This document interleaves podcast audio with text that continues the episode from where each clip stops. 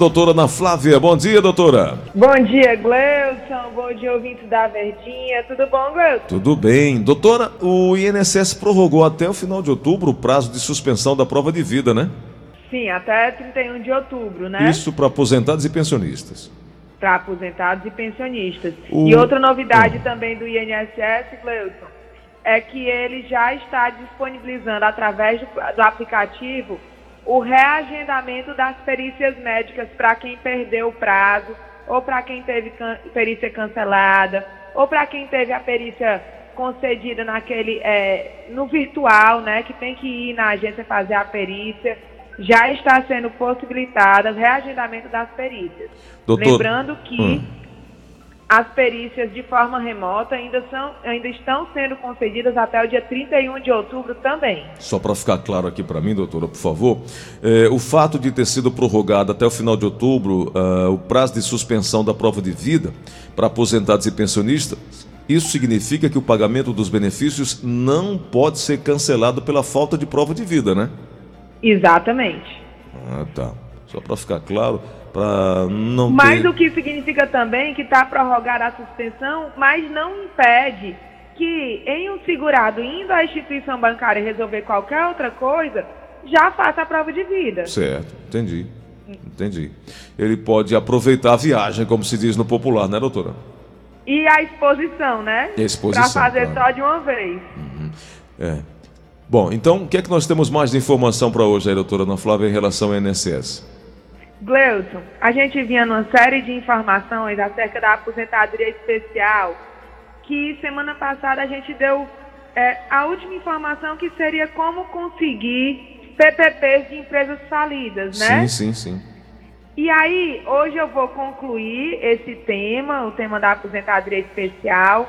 E aí, na próxima quinta, a gente começa a falar sobre é, planejamento previdenciário. Pode ser? Pode sim, fechado. Então, Hoje, a última informação que eu vou passar, Gleuton, é repetindo o julgamento 709 do STF, que determinou que a, o segurado que é aposentado com uma aposentadoria especial, ele não pode continuar exercendo uma atividade insalubre, certo? Uhum. Então, é, se um médico for aposentado como médico, o INSS não pode ter conhecimento que ele continua sendo médico depois que ele for aposentado como aposentadoria especial.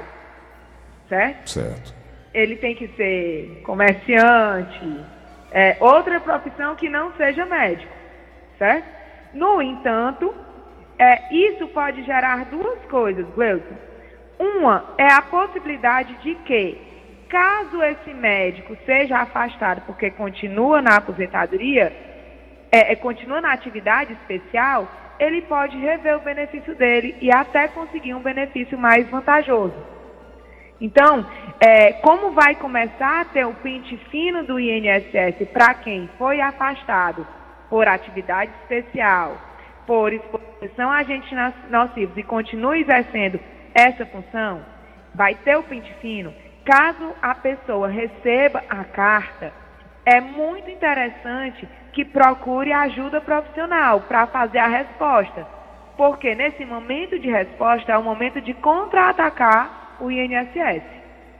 Tá? Uhum. E outra informação muito importante é que é, essa necessidade de afastamento só ocorre quando dá concessão e recebimento do benefício. Tá? Então, por exemplo, se uma pessoa pediu, se um vigilante pediu é, a aposentadoria especial junto ao INSS, o INSS negou, tá? Aí o vigilante vai para a justiça. Certo. Na justiça é concedido, mas o INSS recorre e aí ele não começa a receber.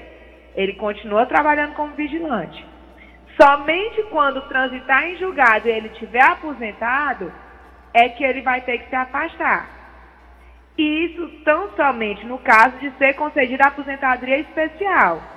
Porque existem outras aposentadorias, como a por tempo de contribuição e a por pontos, que o segurado pode continuar trabalhando normalmente. Tá certo.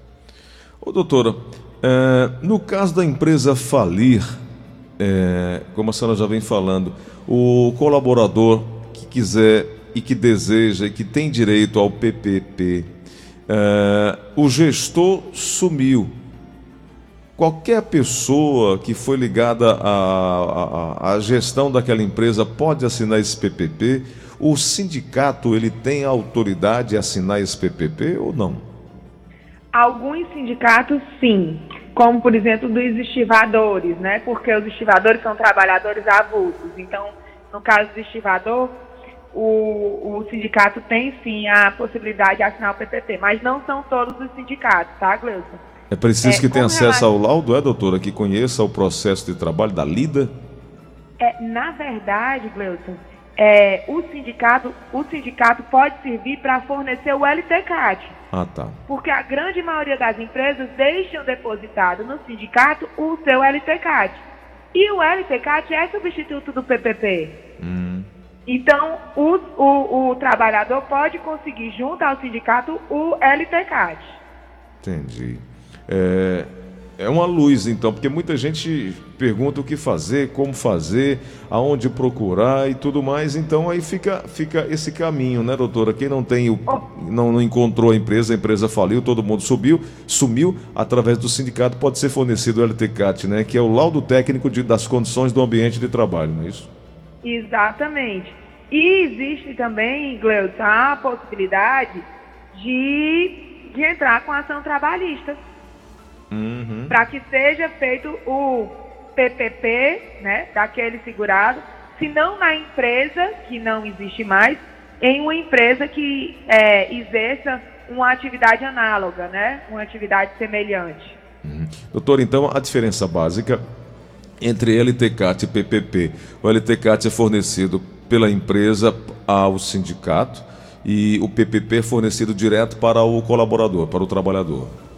Na verdade, Gleuton, o LTCAT é um documento que é da empresa. Hum. Né? A empresa deve ter esse documento como sendo seus documentos de, de comprovação de, das condições de trabalho, né? como o próprio nome diz. E é com base no LTCAT que a pessoa do RH ou com o engenheiro em segurança do trabalho da empresa vai produzir o PPP. Baseado nas o condições PPP, em que esse elemento está exposto, não é isso? Exatamente. O PPP é como se fosse um mini LTCAT. É o LTCAT do empregado. Porque o LTCAT é da empresa, engloba todas as funções. Quando ele vai para o PPP, ele vai dar o, a, a função somente daquele empregado que está solicitando o PPP. Tá certo.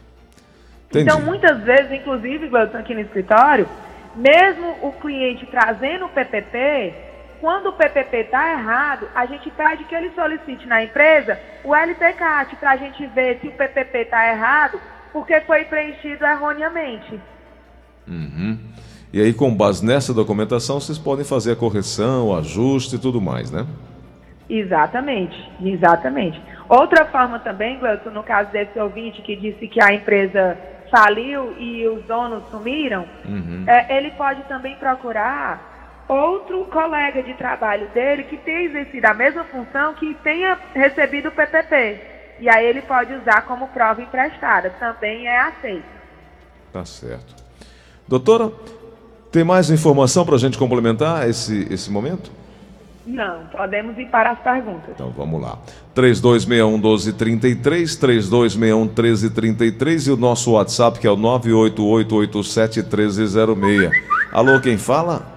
Fátima. Oh, bom dia, Fátima, bem-vinda. Qual é a pergunta? Bom dia, né? Eu já falei com vocês semana passada, hum. mas, não, mas eu não ouvi a explicação certa, né? É porque eu recebo o auxílio, né? Que é o auxílio do governo, né? Que hum. agora é 300 reais. Aí eu me aposentei agora para o Instituto Idoso, né? Eu vou continuar recebendo esses 300 ou não? Eu queria saber só isso. Doutora. Pronto. É, eu creio que ela esteja recebendo um auxílio emergencial, né, Gleuton? Que a parcela era 600 e diminuiu para 300, isso, não é isso? Isso. E aí, assim, o auxílio emergencial, ele não é acumulativo com benefícios previdenciários, tá? Então, se ela começar a receber um benefício, seja ele previdenciário ou assistencial, automaticamente o auxílio emergencial é para ser suspenso. Tá. Perfeito. Doutora, só para tirar, só para não ficar nenhum tipo de dúvida em relação à prova de vida, o, já pode ser reagendado no 135 e também... Reagendado a perícia, a, tá? Desculpa, a perícia. E no caso da prova de vida, foi prorrogado, não tem, não tem, não tem prazo, mas é, é, não tem como fazer pela internet, tem que ser presencial, né? Gleudson, é, o INSS começou a implantar a biometria, né? Se lembra, acho que a gente já falou isso? Sim. Que é, alguns cidadãos foram é, sorteados para fazer, para começar a fazer a biometria para a prova de vida pelo site, pelo site aplicativo do meu INSS. Então isso está sendo implantado, tá certo? Hum. Não está disponível para todo e qualquer segurado.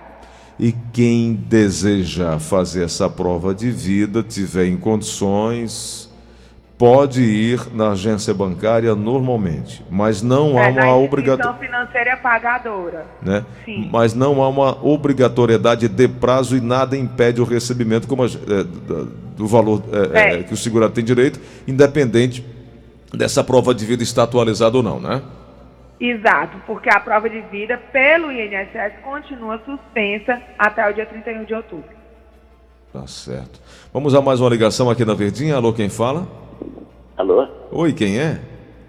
É, Ivan aqui da Arolândia. Diga, meu amigo, qual a pergunta? É, bom dia para Bom dia. doutor, bom dia para os dois.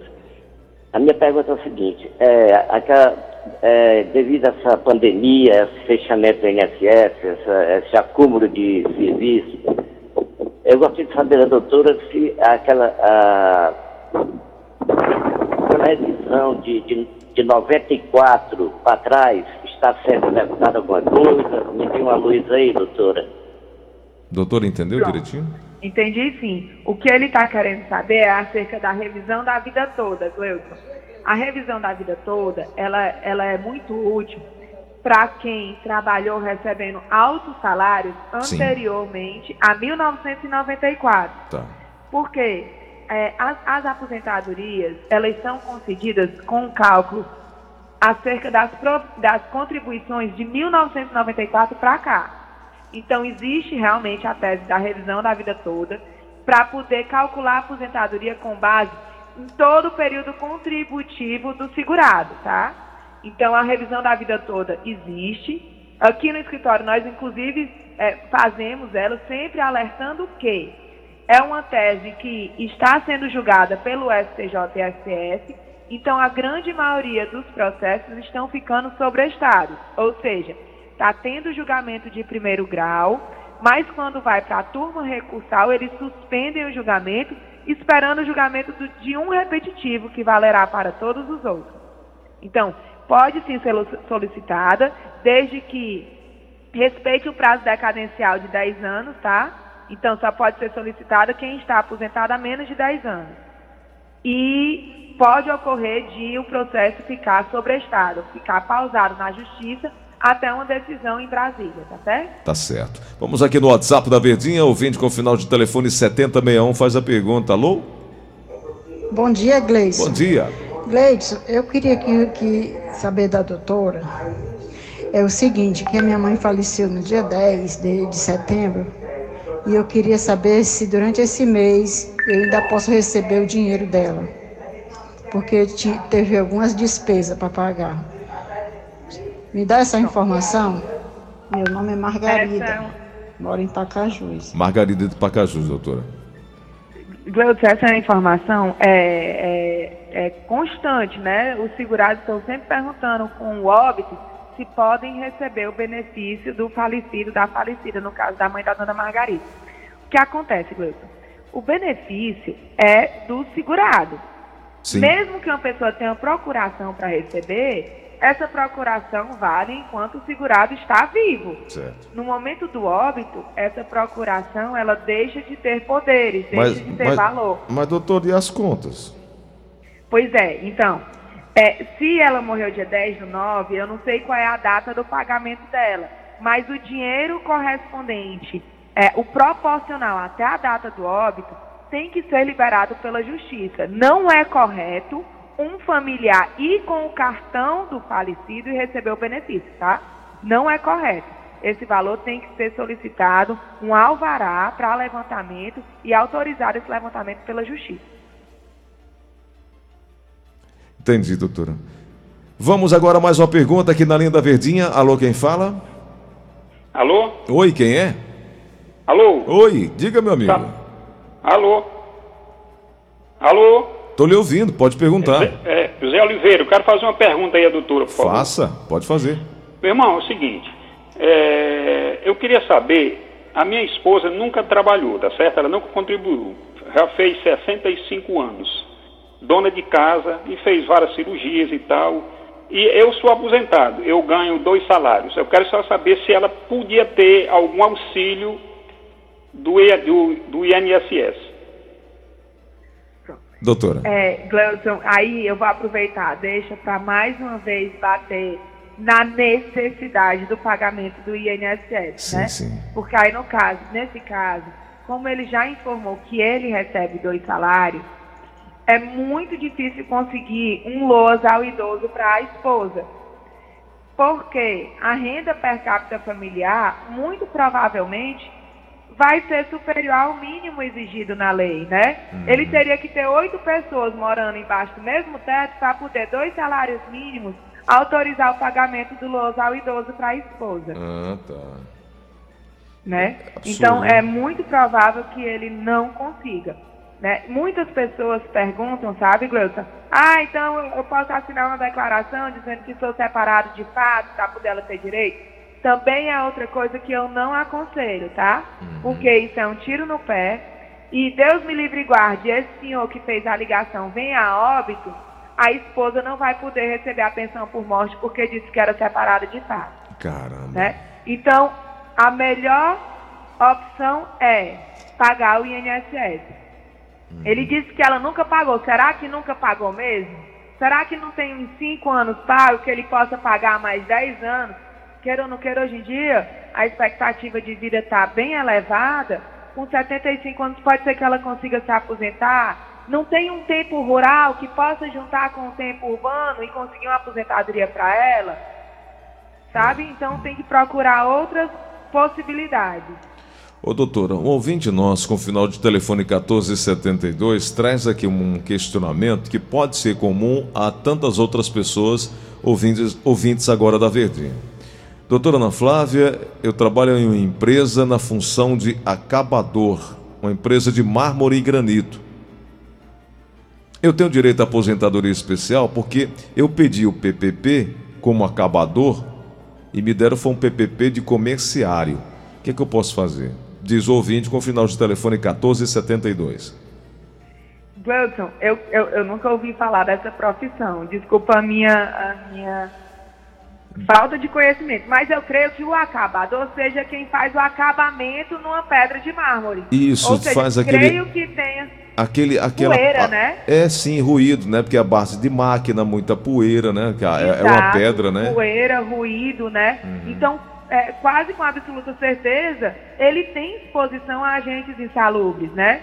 Então, se a, o PPP que a empresa forneceu está errado, ele tem que primeiro bater o cargo que ele foi, foi contratado, né, que tem na CTPS dele, na carteira de trabalho, e mostrar no RH da empresa que eles fizeram um PPP errado, que o PPP dele tem que ser com base no cargo que ele exerce.